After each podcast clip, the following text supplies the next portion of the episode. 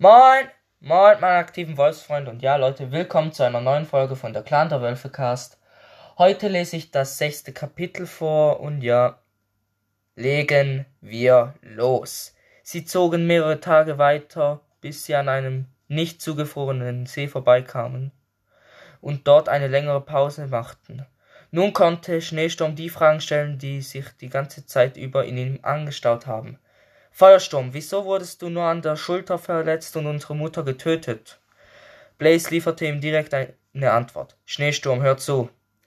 Die Blutwölfe haben bei deiner, Mu bei deiner Schwester und deiner Mutter einen Bluttest gemacht, ob diese beide Elementwölfe sind oder nicht.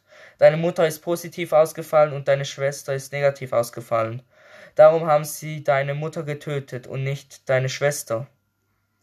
Du hattest Glück, dass du mit Schneefall in, in dem anderen Team gewesen bist, sonst hätten sie dich und deine Mutter getötet.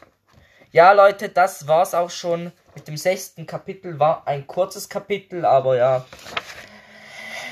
Hoffentlich hat es euch trotzdem gefallen und ja, ciao, ciao.